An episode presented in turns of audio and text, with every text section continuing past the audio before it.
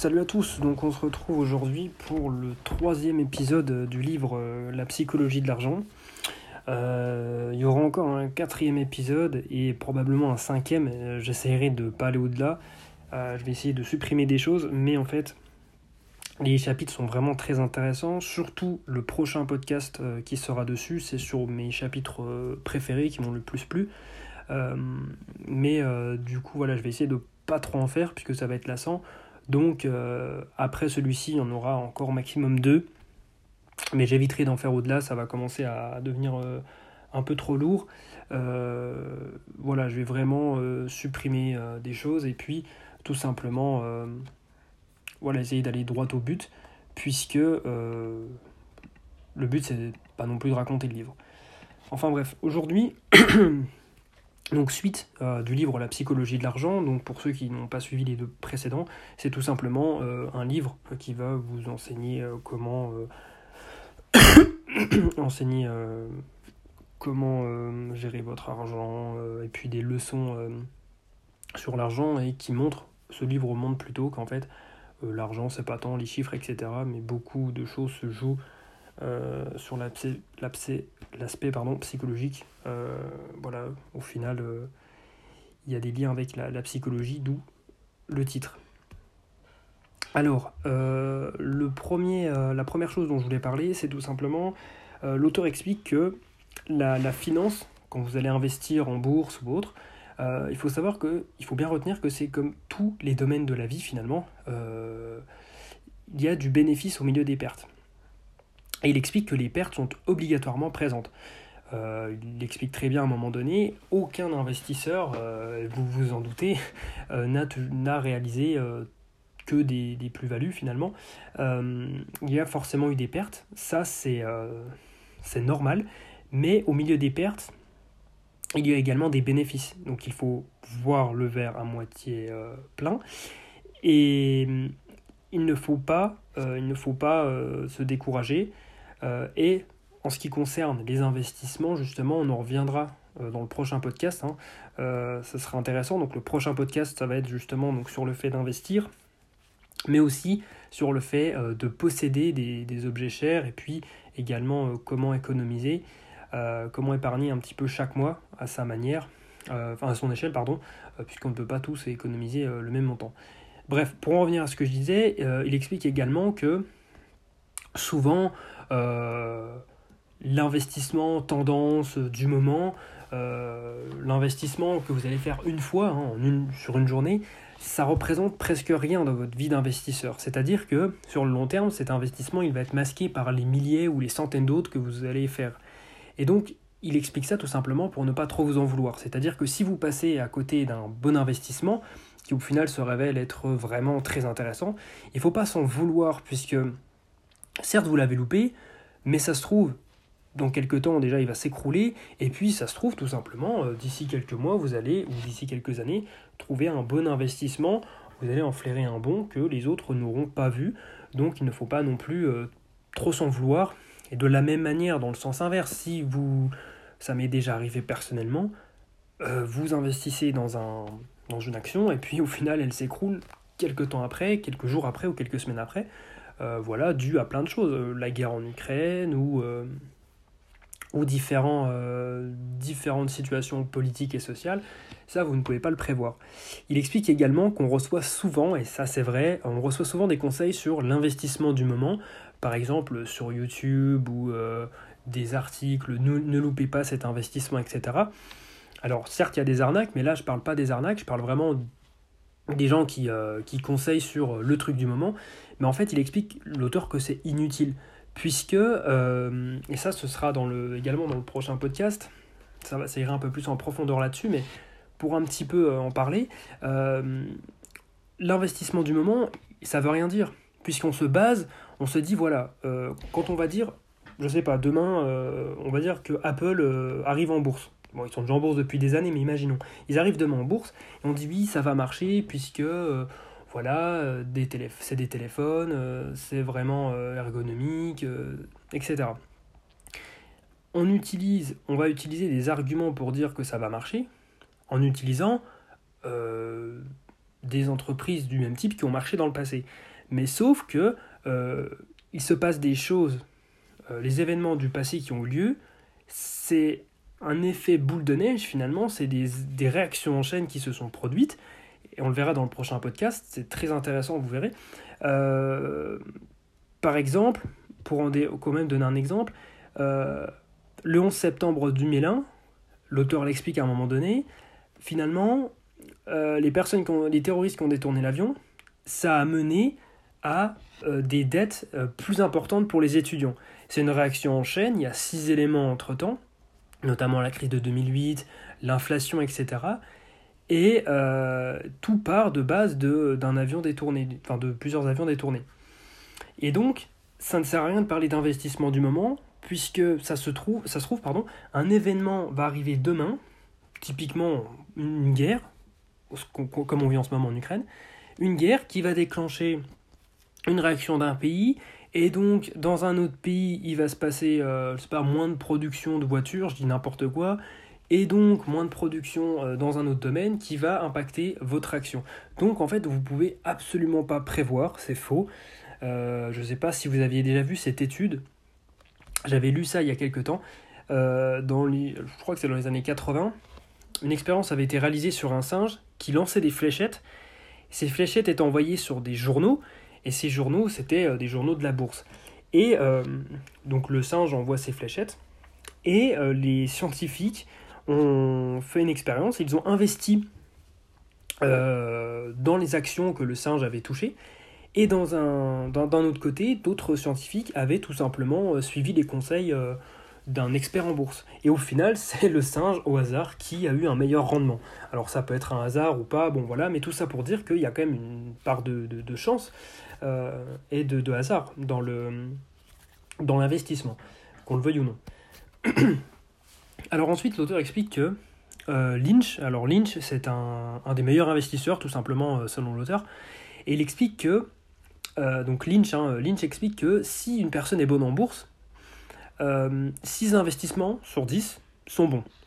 Et donc on se dit, c'est pas énorme en soi comme chiffre, et donc ça montre bien la difficulté de ce système, et si même pour un expert il est juste à la moyenne, enfin un tout petit peu au-dessus, ça montre bien que euh, la bourse c'est compliqué, la bourse il y a de la chance, et euh, bah, finalement euh, ça montre bien également qu'on peut pas tant prévoir de choses que ça, même pour un expert, puisque les experts en bourse, si vraiment ils pouvaient tout prévoir, et comme on l'a vu ce n'est pas le cas, cause des événements en chaîne et tout simplement des, micro-événements, enfin on, pense que c'est des micro-événements mais qui vont tout chambouler, et eh bien ces choses-là elles sont tout simplement imprévisibles, eh bien, euh, ils ne peuvent pas euh, avoir un meilleur rendement que du 6 sur 10.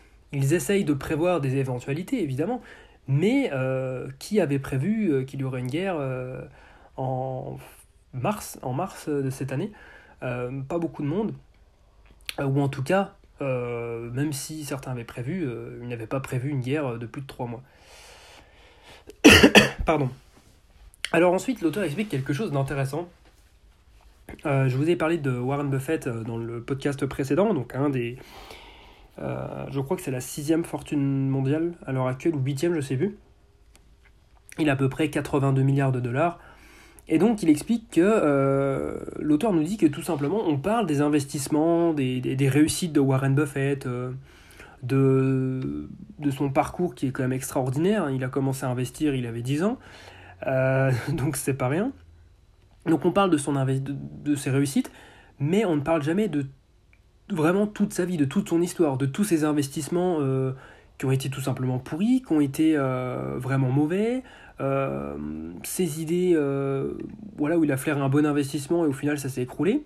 Et en soi c'est normal, je ne suis pas en train de critiquer Warren Buffett, ni, ni, personne, mais c'est en, soi c'est normal puisque c'est quelqu'un qui est là pour inspirer et puis c'est quand même quelqu'un qui euh, a beaucoup plus de bons investissements que de mauvais. Euh, tout simple, en témoigne sa fortune. Mais en fait, c'est pour euh, l'auteur explique ça tout simplement pour qu'on relativise. Warren Buffett, évidemment, quand on lit son parcours, et même là, moi, quand je le lis dans le livre, si je ne prends pas directement du recul, je me dis waouh, le mec a tout réussi, toi à côté, bah, en fait, t'es nul. Mais déjà, il faut pas se comparer à lui, puisque bon, voilà, le mec est quand même, il a, je crois, 95 ans, il a une expérience que personne n'a, Et donc, il faut relativiser également dans le sens où si une personne aussi forte, aussi experte dans son domaine, fait des mauvais investissements, en tout cas on a fait, et a perdu de l'argent, eh bien, il faut relativiser en se disant que ça vous arrivera également, que vous le vouliez ou non, et que ça fait tout simplement partie du chemin, ça fait partie du processus, et il n'y a rien de grave là-dedans, tout simplement. Alors la deuxième partie, pour conclure, l'auteur nous explique que selon différentes études, ce qui apporte le plus d'émotions positives et un état de bien-être total, c'est tout simplement quand on a le sentiment de contrôler sa vie. Il n'y a rien d'autre qui euh, ne surpasse cette sensation de contrôler sa vie. Il n'y a rien de plus agréable pour l'humain. Et comment on contrôle sa vie euh, dans notre société à l'heure actuelle? Eh bien, euh, avec l'argent. Hein. si vous avez de l'argent, vous faites ce que vous voulez de votre journée, vous vous levez à l'heure que vous voulez, vous n'avez pas de patron, vous n'avez pas de pas de vraiment de, responsabilité en tout cas vous devez vraiment vous lever euh, très tôt, etc. Et donc, euh, c'est pour ça qu'on court tant après l'argent, tout simplement, pour avoir euh, ce sentiment de contrôler sa vie. dans son livre 30 leçons pour vivre, Pilemer, donc c'est le nom de l'auteur, Pilemer a interviewé des milliers, des milliers d'Américains qui, étaient, étaient déjà des personnes âgées, pour avoir euh, leurs leçons de vie, euh, quels sont les principes pour euh, mener une vie digne de ce nom. Et aucun, l'auteur le souligne bien, aucun Américain n'a mis l'argent en premier. plus précisément, aucun n'a dit que c'était important d'avoir de l'argent pour s'acheter du matériel. Tout simplement, voilà. Donc aucun ne met l'argent en premier. Également, aucun euh, n'a dit euh, que c'était important et qu'ils se sentaient mieux quand ils pouvaient euh, en mettre plein la vue à leur entourage, en les surpassant économiquement et en termes de matériel, lorsqu'ils avaient une plus belle maison, une plus belle voiture, un plus gros salaire. Donc aucun n'a dit que c'était important, enfin aucun ne le met dans les principes de vie, et aucun n'a dit de choisir un métier en fonction du salaire, euh, mais plutôt du coup de choisir un métier qui vous passionne réellement et qui, euh, qui vous donne envie de vous lever chaque matin. Donc ça, on l'entend un petit peu euh, partout, hein, les trois choses que je viens de dire, mais c'est important de le dire puisque là c'est une étude quand même très sérieuse. Et c'est toujours bon de le rappeler quand même, puisque voilà, en faisant ce podcast, enfin ces différents, cette série de podcasts sur l'argent, il faut aussi relativiser et ne pas penser non plus qu'à l'argent et se dire qu'il n'y a que ça il y a d'autres choses. Et justement, euh, ces vieux Américains, là, euh, ces personnes âgées, expliquent qu'en revanche, elles ont toutes mis, euh, donc toutes ces personnes interrogées ont mis en avant et ont mis dans, leur, dans leur principe de vie, enfin dans, leur, dans, leur, dans les choses qui comptent le plus pour elles dans leur vie, c'est la qualité de votre amitié, enfin de vos différentes amies, ah pardon, la qualité pardon, de vos différentes amitiés, Également, l'importance de faire partie de quelque chose de plus grand que vous. Donc voilà, euh, intégrer une entreprise qui, euh, qui fait sens pour vous, qui, euh, qui est en lien avec vos valeurs, et où vous êtes tout simplement dans un projet qui vous correspond.